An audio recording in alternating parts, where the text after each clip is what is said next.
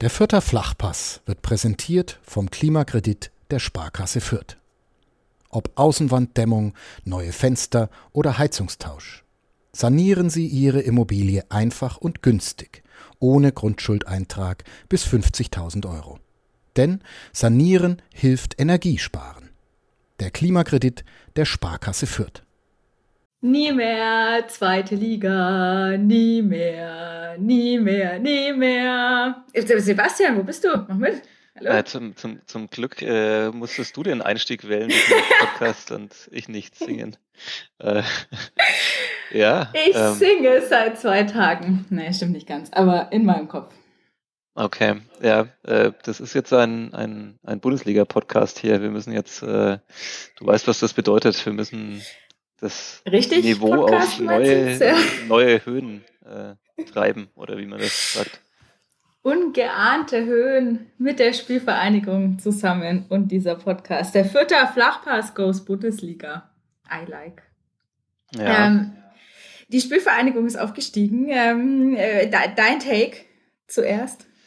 Mein Take, ähm, ja, ich muss vor allem, wenn es dann um das Podcasten geht, immer an die erste Folge der Saison sozusagen denken, als ich mit dem Kollegen Florian Jennemann im Studio saß. Damals konnte man, glaube ich, tatsächlich noch in unserem Podcast-Studio im Verlag sitzen, weil die Inzidenzen einigermaßen niedrig waren. Und äh, ja, wir haben darüber gesprochen, über das Auftakttraining und ich dachte mir, puh, das könnte eine echt schwierige Saison werden. Ähm, habe dann optimistisch, wie ich ja immer bin, zwar Platz 8 ausgegeben, also einen besser als letzte Saison, aber dass ich mich äh, so dermaßen verschätzen würde, hätte ich dann doch nicht geahnt. äh, aber ähm, du warst nicht der, der schlimmste Verschätzer sozusagen in, in unserem Verlagshaus. Da gab es ähm, wollen wir es nochmal nennen? Nein, nein. Äh, da gab es natürlich Menschen, die noch viel düstere Prognosen gewagt hatten zu Saisonbeginn. Tatsächlich wurde es dann viel besser, als wahrscheinlich alle gedacht haben. Da kam mir, glaube ich, keiner, der, der vor der Saison drauf gewettet hat, den möchte ich mal sehen, dass am Ende wirklich Platz zwei steht. Äh, wir haben ein fantastisches Wochenende hinter uns. Sonntag der Aufstieg, Montag die Feierlichkeiten. Wir nehmen jetzt Dienstagmorgen auf und versuchen die Aufstiegseuphorie noch weiter zu transportieren. Ähm, ich habe kurz überlegt, mir ein Bier aufzumachen. Es ist jetzt 9.11 Uhr. Ähm, es ist bei mir aber dann doch der Kaffee geworden. Ja, nein, nein, der, doch der Kaffee. Es war nur die Überlegung.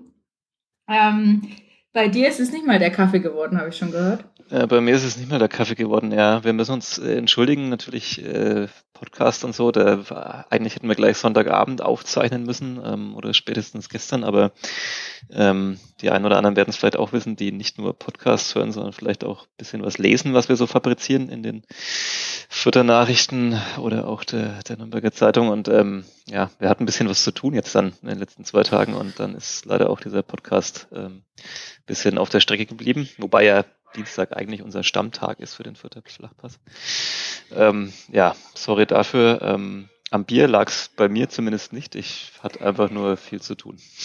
Ja, äh, bei mir auch nicht. Ich habe, äh, glaube ich, ein halbes Bier am Sonntag dann getrunken und seitdem versinken wir hier in Arbeit, aber macht ja auch Spaß. Und kleiner Hinweis schon mal, in der Donnerstagsausgabe der Fürther Nachrichten erscheint dann auch eine Sonderjubel-Aufstiegsbeilage, an der ja, wir natürlich auch, ja, hoffentlich, genau, wir müssen sie noch äh, weiter produzieren natürlich, aber so ist der Plan. Ähm, und da gibt's ja nochmal alle Aufstiegsfeiereien sozusagen gebündelt.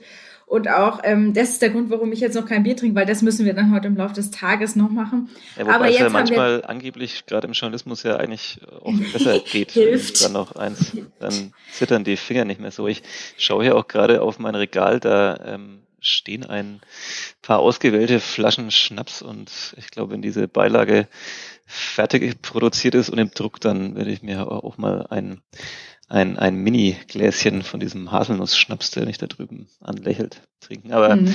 nun gut, Schluss mit dem Alkoholiker-Podcast vom Abbein.de. Das ist ja der vierte Flachpass hier.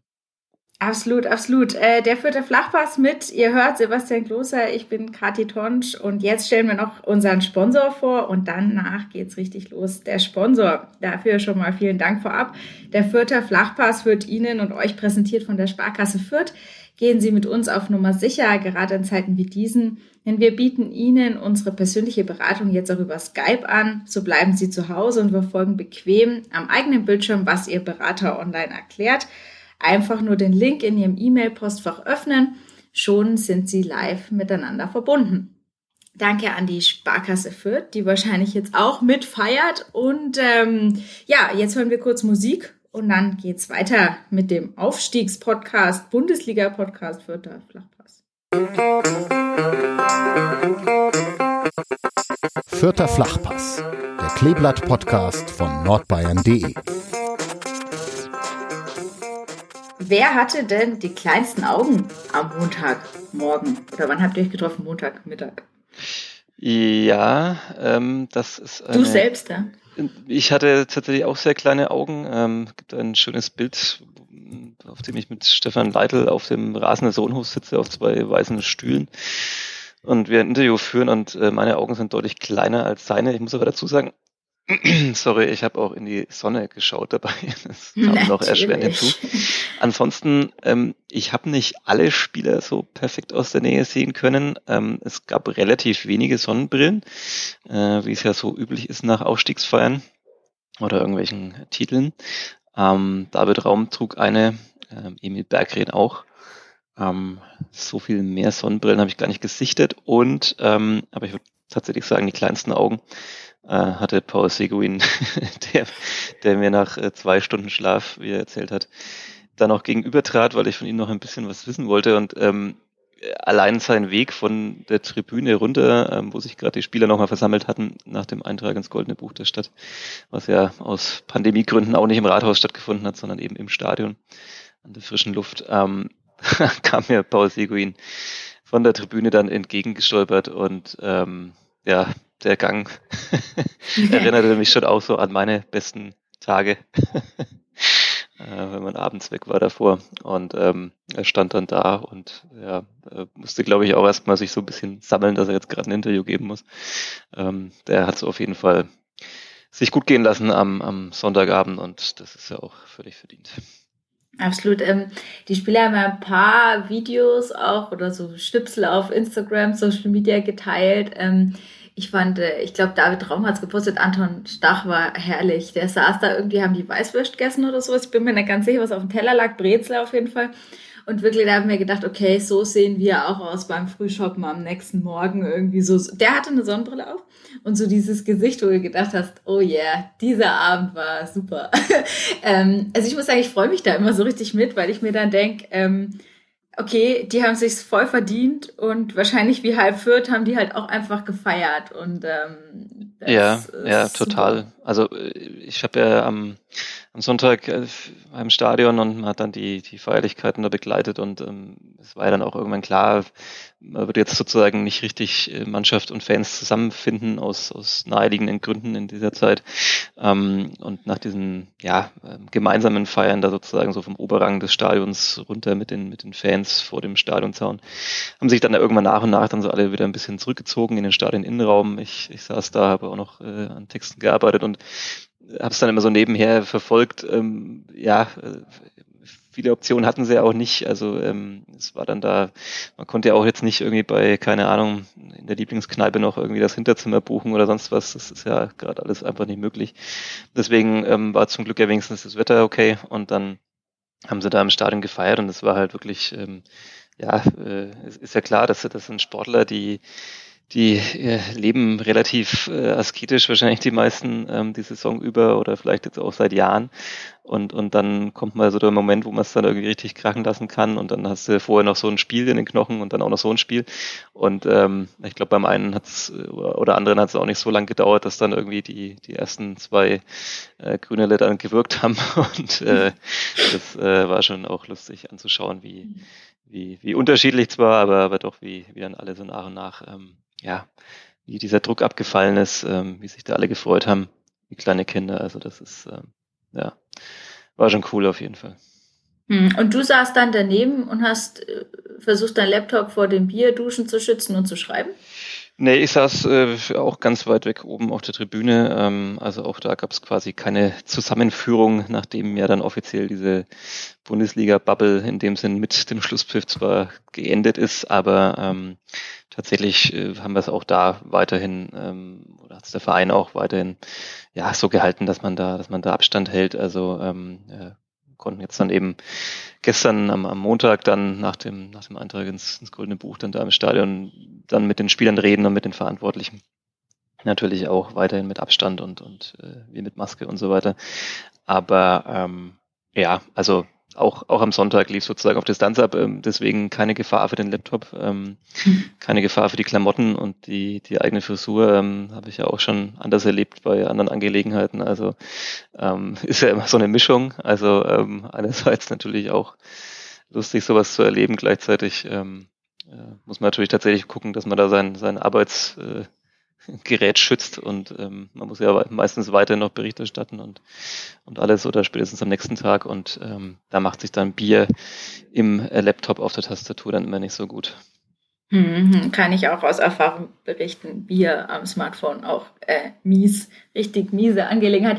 Ähm, bei den Spielern war es natürlich so, äh, da gab es Bier, Sekt, Duschen, alle Feierlichkeiten. Bin mir jetzt unsicher, in welcher Chronologie der, der Ereignisse wir das jetzt hier durchsprechen wollen. Ich will irgendwie über alles nochmal reden, weil es einfach so toll Scheiß ist. Scheiß auf die Chronologie, ah, ich an diesem aber, Tag sagen darf man das. Ah, aber, aber am Ende muss man, fangen wir an mit mit, mit was fangen wir an? Mit, mit dem Siegtor. Fangen wir, fangen wir damit an. Du ja. hast das als einer der wenigen wirklich im Stadion erlebt. Es waren ja einige dann auch sozusagen vorm Stadion und haben so wahrscheinlich ein bisschen durch den Tunnel was mhm. erahnen, sehen und hören können. Aber du hast es ja wirklich live erlebt. Nimm uns nochmal mit, ähm, ja, in die Schlussminuten. Ja, ich, ich, bevor ich das mache, ich muss schon immer gestehen, du kennst es auch gerade, wir sind hier der Transparenz-Podcast. Ähm, also wir, wir schreiben ja auch immer live, wir sind ja mit unseren Texten quasi mit Schlusspfiff fertig, auch in diesem Fall. Ähm, und, und das ist dann gerade in der zweiten Halbzeit immer ein bisschen schwierig, weil man natürlich die erste noch relativ konzentriert schaut. Und du willst es gerade erklären, dass du es nicht gesehen hast. Doch, ich habe es tatsächlich gesehen. ähm, ja, so, so hätte sie, so hätte so, so losgehen können, die Entschuldigungsrede. Aber, aber ich habe tatsächlich sozusagen den Moment davor nicht gesehen und es ist halt so, dass man dann doch irgendwie, ja, man, man schreibt da viel, man, man guckt irgendwie immer dann hoch vom Laptop aufs, aufs Feld wieder und manchmal geht einem dann schon ein bisschen so die Dynamik in so einer zweiten Halbzeit dann irgendwie auch, auch äh, ab oder man, man nimmt sie nicht so wahr, wie vielleicht Leute, die am, am Fernsehen das verfolgen oder normalerweise als Fan das im Stadion tun würden.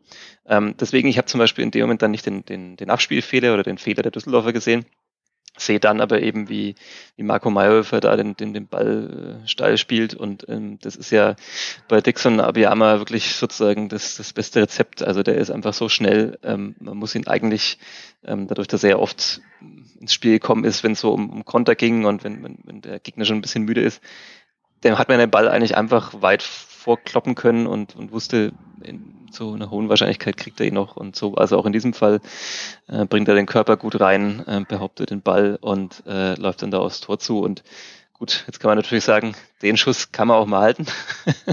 An einem guten Tag, aber völlig egal. Ähm, ähm, also der Ball äh, zappelt da im Netz und, und er reißt sich das Trikot vom Leib. Und wie du schon gesagt hast, ne, äh, er hat es auch selber gesagt, in dem Moment sieht er auch die Fans dann da so hinten. Ähm, die, die hat er ja wahrscheinlich vorher im Prinzip, also naja, höchstens beim Aufwärmen mal gesehen, dass da die Zuschauer irgendwie draußen sind. Und natürlich, als sie mit dem Bus ankamen vom Stadion, aber während des Spiels ja nicht. Und dann, dann sieht er da die Menge, die er dann aussieht, dass der Ball im Tor ist und, und alle ausflippen da draußen. Und dann rennen sie da kollektiv in den Tunnel. Ich finde, das ist wirklich ähm, ja überhaupt eines, eines der besten Bilder auch bei dieser ganzen, äh, bei diesem ganzen Spiel.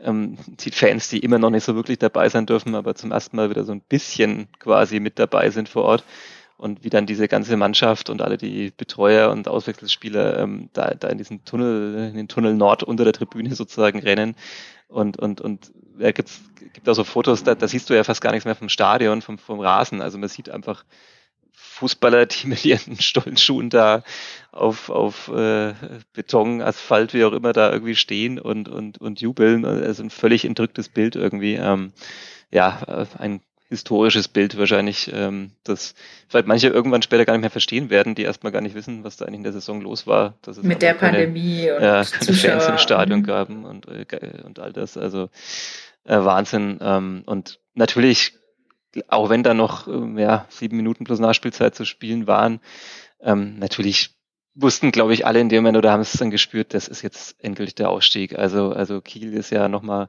herangekommen, da kommen wir vielleicht auch noch kurz drauf, äh, dann, dann mit 2 zu 3. Ähm, aber die hätten ja dann trotzdem noch in dem Fall dann ja ähm, äh, gewinnen müssen, ähm, sozusagen.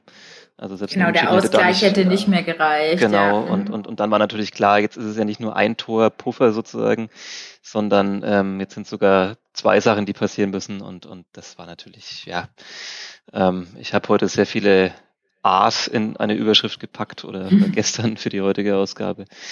Dieses kollektive, der kollektive Ja-Schrei, also sowohl auf der Bank als auf dem Feld, als da außen vor dem Stadion, der, der war einfach, ja, unglaublich.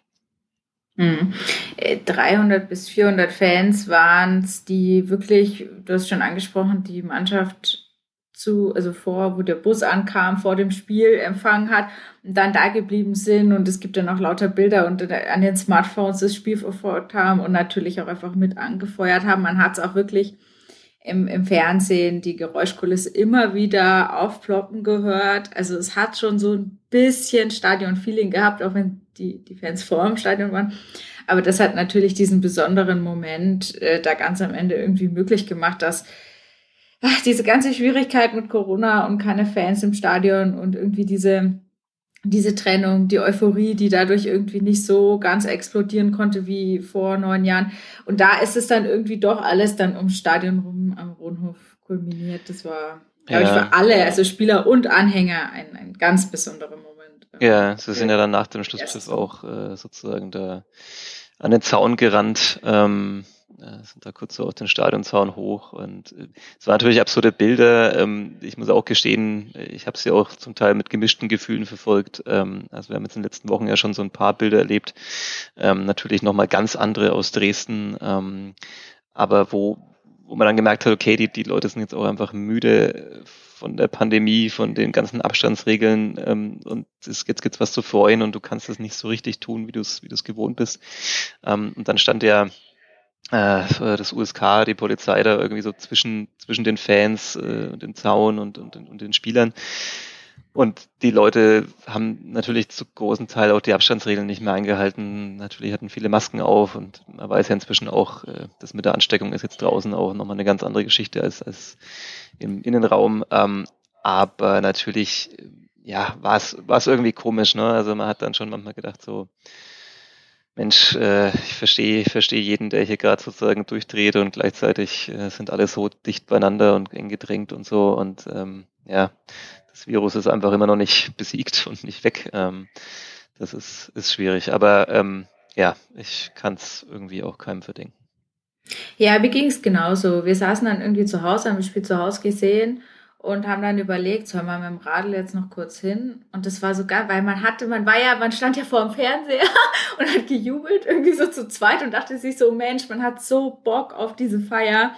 Ähm, hatte dann aber irgendwie doch auch das mulmige Gefühl, deswegen zum Beispiel, wir sind da nicht hingefahren. Ich verstehe aber auch jeden, der es gemacht hat oder der dann auch in der Stadt unterwegs war, weil am Ende ist es halt ein Moment, ähm, wir haben es im Vorfeld immer wieder erlebt, wo wir uns erinnert haben an, an, an den Aufstieg äh, 2012 und jetzt fast zehn Jahre später weiß noch jeder, wo er damals war und so. Also es ist so ein Moment, an den wirst du dich wahrscheinlich dein Leben lang erinnern. Und ähm, deswegen kann ich die Leute schon auch verstehen, die dann gesagt haben, nee, sie gehen dahin und ähm, hoffen so das Beste auch ein bisschen. Ja. Aber du hast recht, die, die Bilder oder auch, wenn man jetzt so diese Massen dann auch teilweise in der Stadt dann sieht, in, den, in, in der Innenstadt, in den Straßen, ähm, klar, das, ja, da, das ja. sind eigentlich Bilder, die man immer gewohnt war, so, ne? Ja, nicht gewohnt und, und man muss natürlich immer sagen, klar, bei, bei manchem Bild verdichtet sich dann auch ein bisschen was so von der Perspektive, das vielleicht dann im, im Real auch ein bisschen lockerer alle dastehen.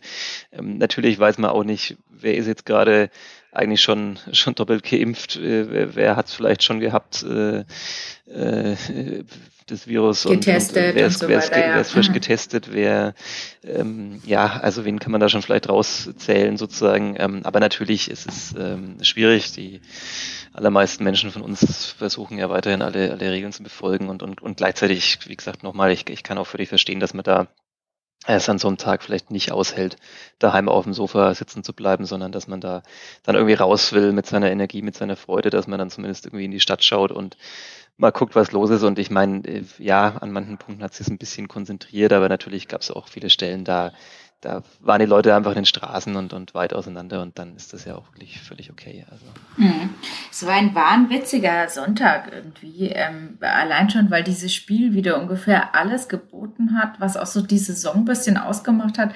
Ähm, dieses, diese Comeback-Qualitäten der Spielvereinigung sind so eine der weiß ich nicht, einer der Grundpositiv-Dinge in dieser Saison, wo es immer wieder, also wo mich die Mannschaft immer wieder überrascht hat, immer wieder aufs Neue. Ähm, jetzt auch in dem Spiel in Unterzahl tatsächlich, also seit ähm, der Nachspielzeit der ersten Halbzeit, 45 plus 3, Anton Stachsi droht. Ähm, absolut vertretbar, zwar dann erst durch einen Videobeweis, ähm, gab es dann die rote Karte, aber für mich eine klare Entscheidung. Ähm, wie hast du denn das erlebt? Und dann ähm, gab es jetzt auch Stimmen aus der Kabine, was es ja selten gibt, wie dann die Mannschaft damit umgegangen ist. Ja, ja, absolut. Also ähm, ich, ich glaube in der Halbzeitpause, also ähm, nachdem dann auch so ein bisschen die erste Empörung und Aufregung bei allen auf der Tribüne verflogen ist, also vor allem natürlich bei den Verantwortlichen der Spielvereinigung, ähm, da sitzt man in der Halbzeit und, und ich habe es ja vorhin schon gesagt, ähm, wir, wir schreiben dann live, das heißt in der Pause fängt man mal so ein bisschen dann irgendwie an, seinen Text irgendwie zu machen. Und, und natürlich alle, die da saßen, haben sich in dem Moment gedacht, naja, ähm, 0-1 ähm, in Unterzahl, Kiel führt 1-0 äh, gegen Darmstadt, Bochum führt 1-0 gegen Bochum, äh, Bochum, gegen Bochum, äh, gegen ähm, Sandhausen. Äh, ja. Die Nächte sind kurz gegen Sandhausen. Ähm, da, da hat man sich natürlich gedacht, okay, also, also da geht, da geht einfach nichts mehr. Das ist also alles, alles läuft gegen Fürth. Wie, wie soll da jetzt noch äh, die Wende kommen? Da muss ja so viel, so viel zusammenkommen. Es hat, war ja schon im Vorfeld klar, dass schon viel richtig laufen muss. Also du musst im besten Fall selbst gewinnen und einer von den anderen beiden muss, muss ausrutschen in irgendeiner Form. Klar, gab da noch so ein bisschen so diese Minimallösungen wie äh, Kiel verliert, das Kleeblatt spielt unentschieden und, und so Geschichten. Aber ähm, eigentlich, eigentlich war klar, dass da viel passieren muss und dann natürlich erst recht nach der ersten Halbzeit und, und dieser Ausgangssituation. Und ähm, ja, das war, war schon krass. Also ich meine, auch ich habe dann meinen Text irgendwie begonnen und habe sozusagen ja halt drauf zugeschrieben, dass es die Relegation wird. Ne? Ähm, äh, habe ja auch schon so in unserer internen Arbeitsgruppe gesagt, so, so, so sinngemäß, ne? Bucht mir mal, bucht mir mal einer schon mal irgendwie einen, einen Zug ich nach Köln. nach Köln. Der hatte schon, hatte schon äh, fast die WhatsApp an eine Freundin in Köln äh, quasi formuliert, äh, nach dem Motto, ähm, was sie so am Mittwoch irgendwie vorhat. Und ähm, ja, dann kommt plötzlich nochmal alles anders und ähm, ja, sinnbildlich wahrscheinlich dieses Spiel für die Saison, wobei man ja auch sagen muss, Kleeblatt hat ja auch sehr viele, sehr souveräne Siege, also es ist ja nicht so, dass sie jetzt irgendwie ständig dieses Drama gebraucht haben. Aber so in den letzten Wochen der Saison, da hat es dann schon ein bisschen zugenommen, ähm, als dann, glaube ich, so ein bisschen die Müdigkeit noch mehr in die Körper der Spieler gekommen ist, ähm, als dann einfach ja die, die geistige Frische auch so ein bisschen vielleicht gefehlt hat. Ähm, da war es ja oft so, dass sie den Rückstand lagen ähm, und und äh, ja, immer wieder sind sie zurückgekommen. Ähm, also ja, was für ein Spiel mhm. nochmal zum Abschluss. Ne? Also das ist, das ist, du hast schon gesagt, das ist ja nicht nur, dass man dann irgendwie aufsteigt ähm, an so einem Tag, sondern dass, dass man das ganze Drama dann irgendwie hat und das macht es ja wahrscheinlich auch noch, noch so viel schöner für die Fans, ähm, dass man halt nicht, äh, wie soll ich sagen, jetzt dann da vor dem Spieltag mit drei Punkten vorne liegt und dann gewinnt man irgendwie 2-0 und oder oder man hat schon, was weiß ich, drei, vier Spieltage vor, vor Saisonabschluss, ist irgendwie alles klar. Das ist natürlich auch schön, das ist für die Nerven auch besser, bestimmt. Ähm, aber so ist es natürlich mit dieser ganzen Wendung in diesem Spiel dann, ähm, mit all den Optionen, die da im Raum standen. Ähm, das, das ähm, ist schon fantastisch und man muss es ja auch nochmal sagen. Also ich meine, wir, wir, das ist ja immer so diese rückblickende Wahrheit oder Geschichtsschreibung. Ich meine, wir, wir reden jetzt so locker fröhlich über den Ausstieg, aber ähm, man muss auch ganz klar sagen, wer ist in die Relegation gegangen? Ähm, da hätte Anton Stach dann auf jeden Fall gefehlt mit seiner roten Karte. Ähm, Paul Seguin stand bei neun gelben Karten in der Saison, ähm, Sebastian Ernst mit, mit vier.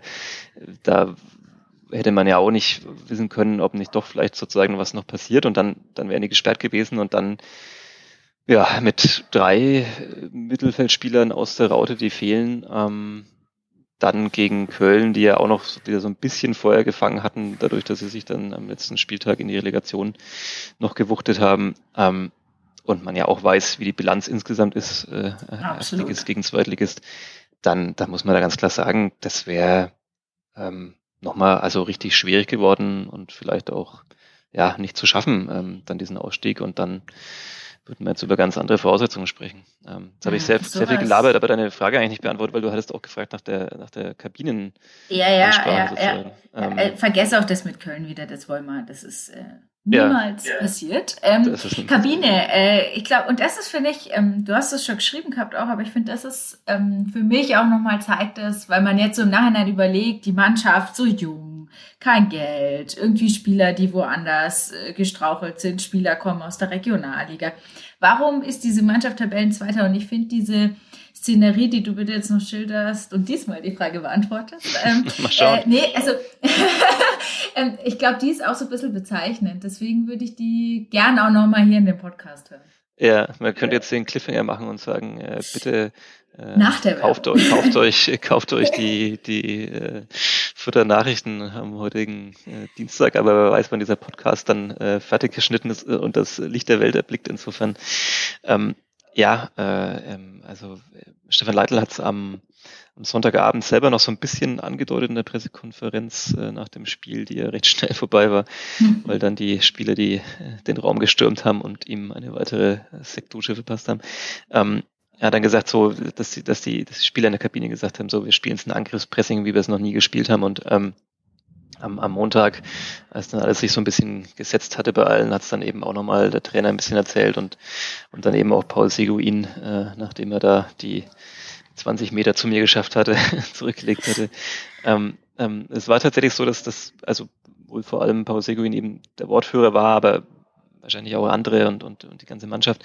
Es ging natürlich tatsächlich darum, dass, dass Stefan Leitl und das Trainerteam sich da schon überlegen mussten, bei diesem Szenario, das wir jetzt vorhin geschildert haben, ähm, ja, lassen wir es gut sein für heute, schonen wir uns jetzt, denken wir jetzt schon an Köln, ähm, äh, sparen wir ein bisschen Energie für die Relegation, nehme ich dann vielleicht eben auch äh, Paul Seguin oder Sebastian Ernst vom Feld und bringe jemand anders, ähm, damit ich die sicher dabei habe ähm, für die letzten zwei Spiele. Ähm, das stand natürlich im Raum und, und, die, und die Mannschaft hat dann gesagt, äh, und Paul Seguin hat sich da eben dran erinnert an ein Spiel gegen Union Berlin in der Vergangenheit, ähm, äh, wo sie auch schon mal in Unterzahl waren und ähm, wo sie dann trotzdem wahnsinnig, wahnsinniges Pressing gespielt haben. Ähm, und, und das, das damals, das war für ihn in seiner Erinnerung so das lauteste Spiel, das er in Fürth erlebt hat im Stadion. Also noch eben in einer Zeit, als äh, mhm. ja, noch Zuschauer da sein durften. Und, und hat gesagt so, los, wir, wir probieren das jetzt auch nochmal. Ähm, wir, wir, wir wollen das Spiel gewinnen, wir wollen da jetzt irgendwie direkt hoch, wir wollen nochmal alles möglich machen. Äh, laut ihren Aussagen hat man in der Halbzeitpause zumindest auch die Zwischenstände noch nicht gewusst von den anderen äh, Stadien. Ähm, kann man jetzt glauben oder nicht, aber, aber Fakt ist, sie haben gesagt, so, sie, sie wollen es nochmal probieren. Und Stefan Leitl hat dann gesagt, ähm, okay, ähm, ich gebe euch 15 Minuten ähm, nach der Halbzeit, in denen dürft ihr es quasi nochmal probieren. Und wenn das bis dahin nicht klappt, wenn äh, wenn es auch sozusagen beim Anlaufen nicht so richtig funktioniert, da war man eben auch insgesamt nicht so zufrieden nach der ersten Halbzeit. Äh, wenn quasi jetzt nicht, nicht alle noch so ein paar Prozent draufpacken, ähm, dann lassen wir es auch gut sein nach der Viertelstunde. Dann, dann müssen wir ganz klar sagen, dann, dann sparen wir die Reserven und, ähm, und, und gehen auf Relegation und, und tun alles dafür, dass wir da möglichst frisch reinkommen. Und äh, Paul Seguin hat dann wohl gesagt, so, äh, Trainer, wir, wir brauchen 20 Minuten. So, gib uns 20, 15 sind vielleicht ein bisschen zu wenig, es steht 0-1, Unterzahl und so weiter. Ähm, und ja, tatsächlich ähm, haben sie es haben sie es dann einfach getan. Mhm. also man hat es ja dann sofort gesehen, so sie, sie, sie gehen noch aggressiver drauf. Ähm, dass sie einen Mann weniger sind, hat man eigentlich überhaupt nicht gemerkt. Ähm, Gar nicht. Äh, bis, bis wahrscheinlich für Taktikfreunde auch, auch sehr spannend, sich das anzuschauen, wie man das dann macht. Ähm, mein gut, das, das Phänomen ist nicht ganz neu. Also das ist jetzt ja äh, jetzt quasi keine Erfindung in, in, in Fürth oder so. Man hat es ja in der Vergangenheit immer wieder erlebt, dass, dass plötzlich Mannschaften, die in Überzahl waren, irgendwie ein bisschen den Faden verlieren, vielleicht weil man auch denkt, ah, da ist jetzt quasi die, die Lücke, so müssen wir das jetzt ausspielen und so weiter. Ähm, und die anderen sind noch motivierter, vielleicht weil sie das auch ungerecht empfinden, die rote Karte oder was auch immer. und, und hauen da nochmal alles rein. Und so war es halt auch hier, aber es war natürlich ein Risiko. Also, also man hätte natürlich da auch alles verlieren können. Du gehst intensiver in die Zweikämpfe, du läufst mehr an, du äh, verbrauchst noch mehr Körner und, und holst dir vielleicht, wenn es blöd läuft, noch die ein oder andere gelbe Karte ab. Und dann, ähm, ja, stehst du sehr blöd da und, und alle halten dir wahrscheinlich vor, naja, warum habt ihr denn nicht gleich irgendwie, da war doch nichts mehr zu holen. Aber ähm, wie man sieht, äh, es lohnt sich äh, generell im Leben manchmal ein bisschen ja, länger zu kämpfen, wieder aufzustehen. Und dann kam natürlich irgendwann, das haben sie ja auch alle dann gesagt danach, dann hat man natürlich auch mitbekommen, als dann in den anderen Stadien was passiert ist. Ähm, Bochum stand ja auch zwischenzeitlich mal unentschieden. Selbst da wäre, also theoretisch wäre sogar noch die Meisterschaft noch drin gewesen, ähm, zwischenzeitlich. Verrückt, ja. Und ähm, und, und dann haben sie natürlich aus Kiel gehört, wie es da läuft und das natürlich dann ausgerechnet, das Lieblingswort aller Sportreporter, ausgerechnet äh, Serdar Dosun, ähm, dann da zwei Treffer macht gegen Kiel und, und ähm, dann Kiel hinten liegt und plötzlich eben wieder alles möglich ist und ja sogar ein Unentschieden gereicht hätte. Und ähm, ja, das beflügelt natürlich dann, dann sind sie noch mehr gelaufen. Ich kann mir an eine Szene erinnern, wo, wo Harvard Nielsen, glaube ich, irgendwie so dreimal so einen Ball hinterhergeht, der eigentlich schon verloren ist und weg ist, ähm, wo er da irgendwie Grätschen ansetzt. Also das, das für mich vielleicht auch tatsächlich nochmal so ein Sinnbild. Also dieser Harvard Nielsen, der, der in der Saison auch immer mal wieder mit, mit ja, Verletzungsproblemen oder kleinen Wehwehchen irgendwie zu kämpfen hatte, der, über den Stefan Leitl auch mal gesagt hat, er, er will, dass er eigentlich noch fitter ist und, und noch besser anlaufen kann vorne, um, um das vierte Konzept umzusetzen. Ähm, also dass da auch das in der Hinrunde echt gedauert hat, bis das, äh, bis er dann so, ja, vielleicht nach dem Jahreswechsel dann so richtig an dem Punkt war, wo man ihn haben wollte.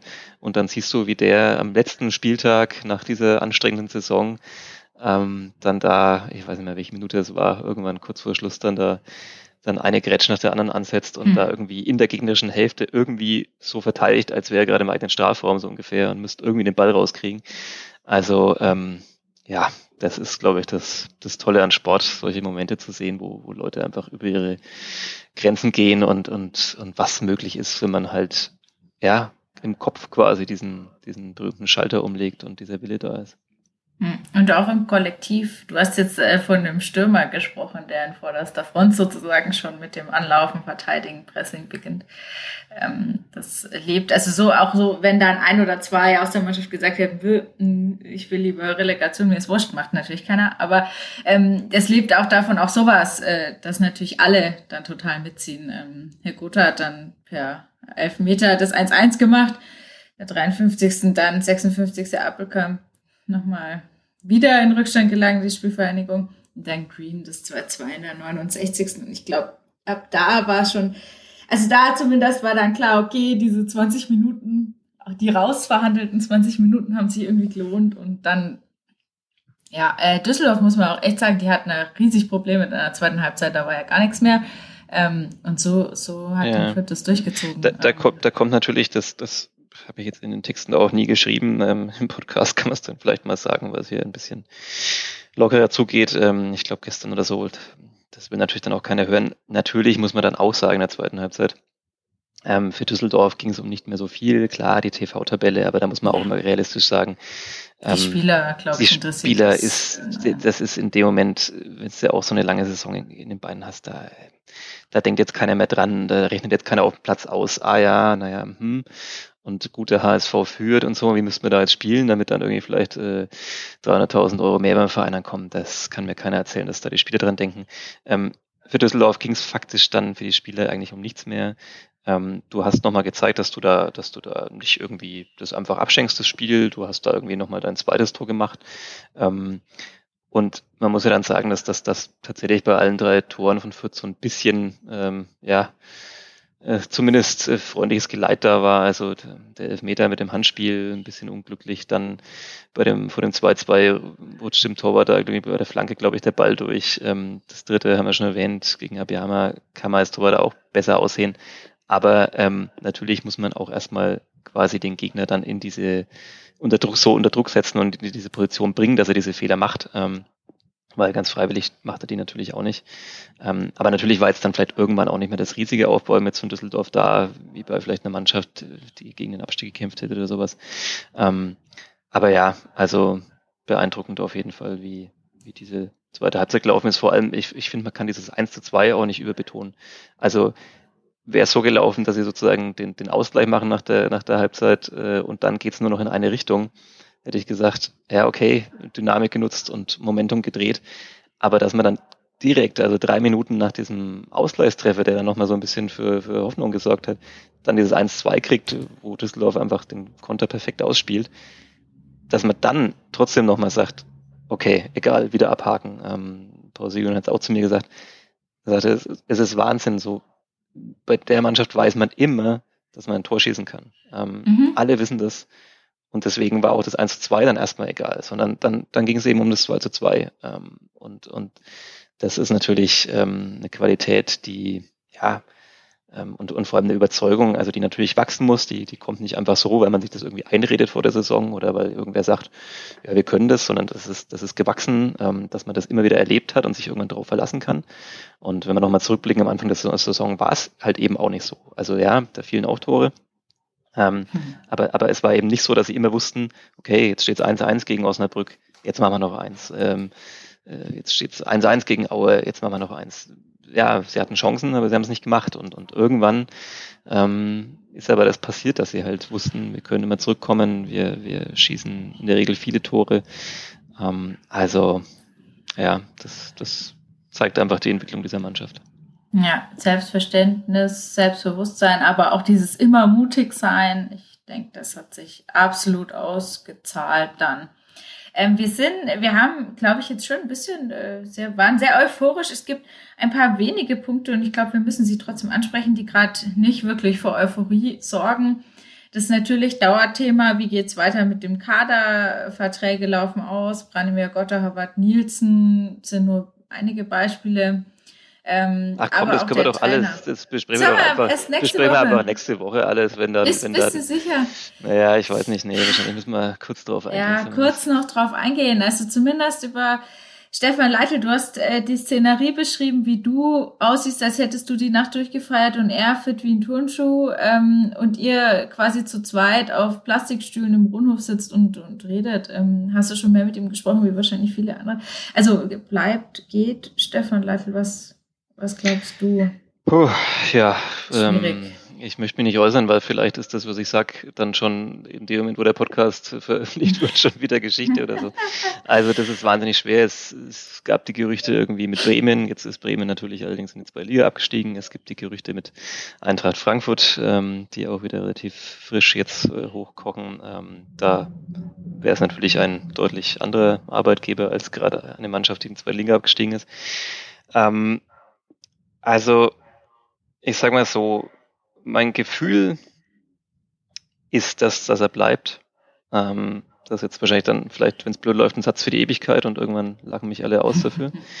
ähm, mein Gefühl ist, dass er bleibt, weil er auch nochmal betont hat jetzt, ähm, er hat nicht gesagt, dass er weg will oder sowas. Ähm, er hat sich ein bisschen kryptisch geäußert am Abend selbst und, und hat auch gestern das nicht wirklich viel mehr aufgeklärt. Ähm, ich glaube nicht, dass er unbedingt weg will. Ähm, seine Familie ist in München. Er hat auch nochmal gesagt, dass das natürlich schon auch ein Punkt ist, dass er von hier relativ schnell zu Hause ist. Ähm, also er, er redet immer davon, wie viel Arbeit jetzt sozusagen ihm bevorsteht. Das klingt ja alles so nach dem, was er da auch ähm, also vor der Brust hat und nicht wie weil, weil warum sollte er sonst betonen, wenn er jetzt irgendwie dann doch gehen würde, ähm, dann, dann müsste er nicht sagen, wir haben da viel Arbeit vor uns, sondern könnte einfach sagen, naja, so sinngemäß, pff, macht halt mal, ähm, ähm, der Verein hat viel Arbeit vor, vor sich, aber ich nicht mhm. unbedingt.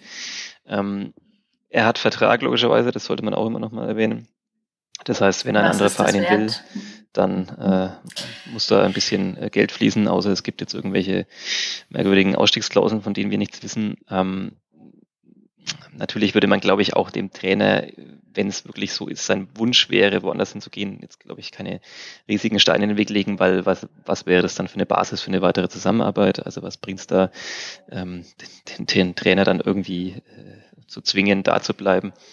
Ähm, ich glaube, es geht Stefan Leitl gerade vor allem um eins, er, er will nicht, ähm, er, ist, er ist ja immer noch ein relativ junger Cheftrainer, ähm, er möchte jetzt nicht hoch und einfach sagen, ja, Euphorie, super, wir führen den vierter Weg fort, ähm, holen wir noch wieder noch ein paar Junge dazu, ein paar Talente, ähm, vielleicht noch einen etwas erfahreneren Spieler und dann wird es schon irgendwie. Sondern ich glaube, es ist ganz klar, dass er ähm, ja ähm, zusammen mit Rashida Susi sagt, es muss da eine Mannschaft zusammengestellt werden, mit der man dann in der Bundesliga auch einigermaßen, ja, was heißt konkurrenzfähig sein kann. Es geht einfach, glaube ich, darum, nicht ähm, alle zwei Wochen mit 1 zu 6 abgeschossen zu werden. Ähm, das, das, man hat es in der Vergangenheit bei anderen Vereinen gesehen, wie schnell da die Stimmung dann doch wieder kippt. Da war alles ein einziges Märchen, ähm, der Ausstieg, alle haben sich treue Schwüre ähm, gegenseitig ausgesprochen und dann sind plötzlich doch ganz schnell die, die Aufstiegshelden und Aufstiegstrainer dann entlassen worden. Ähm, äh, beziehungsweise kippt die Stimmung halt dann doch. Also ähm, das können jetzt noch so alle sagen, ja, das ist schön, dass wir mal wieder oben mitspielen dürfen. Klar sind wir Außenseite, aber wenn du dann regelmäßig so deutlich vielleicht verlierst, ähm, dann kippt trotzdem die Stimmung auf den Rängen, äh, wenn wieder Zuschauer da sind, die Stimmung im Umfeld kippt und die Stimmung in der Mannschaft kippt natürlich auch, denn, denn klar, es fühlt sich nicht schön an, auch wenn man weiß, dass man Außenseite ist, fühlt sich einfach nicht schön aus, wenn man, wenn man verliert und hoch verliert. Ähm, und, und natürlich geht es ihm da vielleicht auch ein bisschen, das muss ist ja kein, kein Vorwurf sozusagen, geht es ihm da vielleicht auch ein bisschen um seine eigene Trainerkarriere. Also ähm, er ist jetzt da so ein, ja, äh, so ein Stern, der da aufgegangen ist am Cheftrainerhimmel und der will natürlich nicht so schnell wie ein Komet dann da irgendwie auch wieder verglühen. Also natürlich bleibt das auch dann haften, wenn er dann ähm, mit der Mannschaft in der ersten Liga so gar keinen Erfolg hätte. Ähm, da können noch so alle beteuern, ja, ist doch normal, wenn wir vielleicht wieder direkt runtergehen. Ähm, ja, aber Stefan Leitl, ähm, das ist nicht sein Anspruch und, und ähm, man ist es wahrscheinlich keine allzu gewagte Prognose zu sagen, dass, dass seine Trainerkarriere ähm, wahrscheinlich nicht in, in, in Fürth enden wird und, und vor allem auch nicht soll. Ähm, das heißt, er möchte da auch nicht in die Saison gehen, dann bleibt da viel haften und dann sagt man irgendwann nach, na ja, jetzt ist doch alles irgendwie nicht mehr so toll und der Zauber ist verflogen und dann trennt man sich irgendwie am, am zweiten Spieltag der Rückrunde und dann, dann stehst du da als Stefan Leitl und, ähm, und fragst dich, ja gut, und, und was jetzt? Ähm, das heißt, ich glaube, er will eine klare Perspektive, wie das in Fürth weitergeht, ähm, wie man es schaffen kann, sich vielleicht tatsächlich auch zu halten in der Bundesliga oder zumindest ordentlich aufzutreten. Und wenn das gelingt, dann bin ich mir ziemlich sicher, dass er seinen Vertrag erfüllen wird oder dass er auf jeden Fall ja, bleibt weiterhin und, und, und mit Fürth in der Bundesliga erstmal antritt.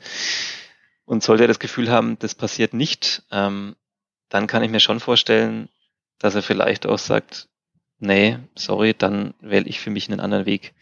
Ähm, wie der dann aussieht, ist natürlich die spannende Frage. Ähm, Eintracht Frankfurt wird nicht noch ähm, zwei, drei Wochen warten, bis sie einen Trainer verpflichten. Ähm, es muss überall geplant werden, es muss überall sofort jetzt geplant werden oder eigentlich schon längst für die neue Saison.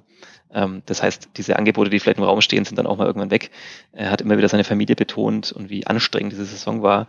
Ich kann mir auch vorstellen, ich traue ihm das zu, ähm, er ist relativ konsequent, äh, hat er auch schon mal hier im Podcast erzählt, ähm, was, was das angeht, wie er seine Arbeitgeber auswählt. Also ich kann mir auch vorstellen, dass er sagen würde, ähm, ja, okay, ich habe jetzt dann kein anderes Angebot, aber ich weiß, das hier wird mir eher schaden.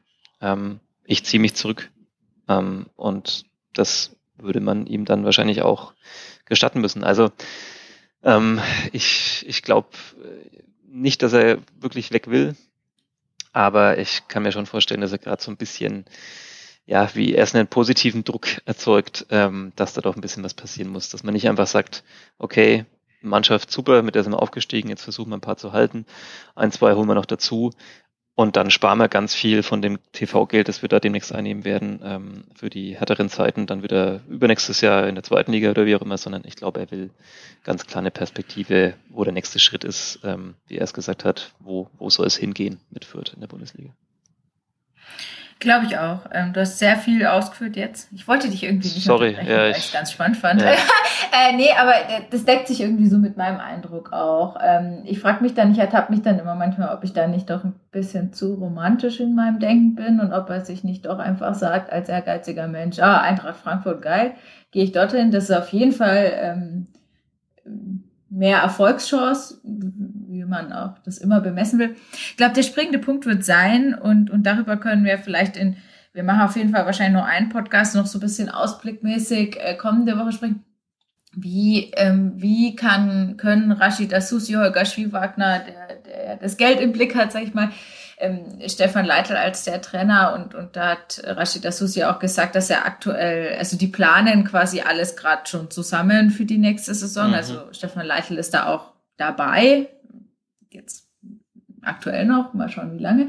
Ähm, aber dass sie halt da irgendwie eine Mannschaft aufstellen, die unterm Strich mehr Erfolg hat als 2012. Ich glaube, das ist schon, weiß nicht, die, schon eine Angst oder das darf eigentlich nicht nochmal passieren, dass der Verein da hochgeht, abgeschossen wird, so ein bisschen, ja, One-Hit-Wonder und dann, dann geht's halt wieder, wieder nach unten. Und ich denke, da wird auch Rashida Susi ähnlich, ähnlich äh, sein wie, wie Stefan Leitl. Sowas gilt es einfach zu vermeiden. Und ja.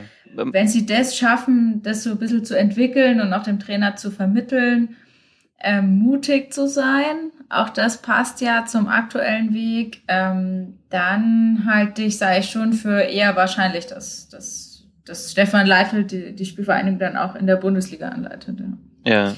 Es gibt ja. einen, einen Punkt, den ich da noch, noch ergänzen kann zu meinem eh schon wieder viel zu langen Monolog gerade, ist, ähm, ist dass, dass Stefan Leitl aus dem Gespräch äh, oder im Gespräch mit mir auch immer wieder klar gemacht hat, ähm, dass er so als, als, als Cheftrainer in dem Sinne auch wachsen will. Also er hat großen Respekt, glaube ich, vor der Bundesliga. Ähm, so, er hat natürlich als Spieler viel erlebt, aber als, als Trainer und jetzt auch in einer etwas anderen Zeit ist natürlich immer noch mal anders. Und ähm, er hat diese Erfahrung nicht. Also er hat auch schon äh, gestern zu mir gesagt, so er, er will sich da auch beraten lassen. Er will mit anderen Trainern, die, die mehr Erfahrung haben, reden, was, was kommt auf einen dazu in der Bundesliga. Ähm, es ist dann nochmal ganz anders, selbst an dem ja, relativ ruhigen Standort in Fürth. Ähm, das heißt, ähm, ich kann mir irgendwie auch nicht vorstellen, dass er gleich zu so einem, ja, jetzt einen größeren Namen wechselt, mhm. ähm, wo, wo die Ambitionen nochmal ganz andere sind, wo man vielleicht sogar irgendwie international spielt oder sowas. Ich, ich kann mir gar nicht vorstellen, dass er diesen Sprung sofort machen will, weil er es selber weiß, dass das vielleicht ein Ticken zu viel ist. Also ich glaube, er ist nicht so ein Trainer, der einfach dann sagt, ja, hier bin ich, super, ähm, mache ich, nehme ich, ähm, sondern er schaut sich genau an, wie er seine Trainerkarriere entwickelt. Ähm, und natürlich wäre es für ihn auch an sich, ähm, sagen wir mal, geschmeidiger, wenn er jetzt mit einem Aussteiger hochgeht, er hat die zweite Bundesliga sozusagen jetzt äh, kennengelernt, jetzt geht er hoch, er lernt die Bundesliga kennen mit einer Mannschaft, die ja, erstmal normalerweise gegen den Abstieg spielt. Ähm, und dann wäre vielleicht irgendwann, sofern er denn dann immer noch so gefragt ist, der nächste Schritt, dass er vielleicht irgendwo hingeht, wo es dann um andere Tabellenplätze in der Bundesliga geht. Ähm, also ähm, ich glaube nicht, dass er sich da selbst irgendwie Limits setzt, aber, ähm, aber dass er das Schritt für Schritt machen will. Und ähm, deswegen wäre natürlich das sehr naheliegend, das erstmal mit Fürth in der Bundesliga zu probieren. Ja, das wünschen wir uns. Äh, das wünschen wir uns sehr. Oder die, die Spielvereinigungsanhänger, Kleeblatt-Fans wahrscheinlich auch. Ähm, Sebastian, 47 Minuten gleich überschreiten wir die 48er-Grenze. Ja. Ähm, ähm, gibt es noch was, was wir jetzt rund um dieses fantastische Aufstiegswochenende, Pfingstwochenende noch nicht gesagt haben, was unbedingt noch mit rein müsste? Oder können wir alles, was Kaderplanung, Saisonfazit, äh, Aufarbeitung nochmal um eine Woche schieben? Ja, das schieben wir jetzt einfach. Ähm, wir haben ja, ja, noch viel zu tun. Ähm, oh je. äh, ja. ja. genau. Ähm, nö, ich glaube, ich bin durch. Wir haben schon Abbitte geleistet dafür für unsere Prognosen. Ähm, Michael Fischer wird sich bestimmt irgendwann auch nochmal offiziell entschuldigen hier im Podcast. Und ähm, ja, ähm, nee, mehr glaube ich, müssen wir heute nicht mehr tun. Die Fans können weiter feiern die ganze Woche und wir äh, hauen in die Tasten, um diese Beilage rechtzeitig in den Druck zu bekommen. Ja, ja. Weiter feiern die ganze Woche. Wir steigen dann quasi Mittwoch 15.30 Uhr mit ein. Dann haben wir nämlich Seitenschluss für die Beilage und ähm, dann gönnen wir uns ein Bier oder ein Schnaps oder 15.30 das ist die, die, schönste, die schönste, schönste Zeit. Äh, kannst du vielleicht so im Paul Seguin-Style vielleicht noch äh, paar Minuten mehr raushandeln? Es würde, es würde uns, glaube ich, nicht schaden. Ich, ich handle noch 20 Minuten runter. Ähm, nee, ich bin so mutig und frag mal nach. Ähm, aber es wird auf jeden Fall ein glückseliger Mittwoch Spätnachmittag werden für uns und dann hoffentlich für euch alle da draußen, wenn ihr euch dann vielleicht sogar am Kiosk oder wenn ihr die Fütternachrichten abonniert habt, ähm, dann wirklich am Donnerstagmorgen eine wunderbare Sonderjubel-Aufstiegsbeilage in der Hand haltet. Ähm, Äh, lasst uns gern wissen, wie eure Woche ist, wie eure Woche war. Wir, wir tauschen uns rege aus in der Facebook-Gruppe Vierter Flachpass. Ähm, auch da, die Aufstiegseuphorie kennt quasi keine Grenzen. Und ähm, ja, Sebastian, der, äh, das war die erste Folge des Vierter Flachpass Bundesliga Podcast, ähm, der nächste Woche noch einmal in die Verlängerung geht. Ähm, so so gut. Ja, wer weiß, was bis dahin schon alles passiert ist und ah, entschieden wurde. Ja, ja. An Verträgen. Äh, alles, also die Woche wird spannend, natürlich. Ähm, und dann, äh, ja, für uns eine spannende Zeit bis Mittwoch. Sebastian, vielen Dank äh, für diesen Podcast. Dank euch allen fürs Zuhören. Ähm, feiert noch das Kleeblatt und wir hören uns. Bis dann. Tschüss. Ciao. Mehr bei uns im Netz auf nordbayern.de. At Highland, we're all about celebrating little wins and little ways to innovate digital processes. There's no customer pain point too small for us to help with. Maybe that's why more than half of the Fortune 100 looks to Highland to connect their content and data, improve processes, and turn little efficiencies into big wins for their customers and clients. Highland, intelligent content solutions for innovators everywhere at highland.com.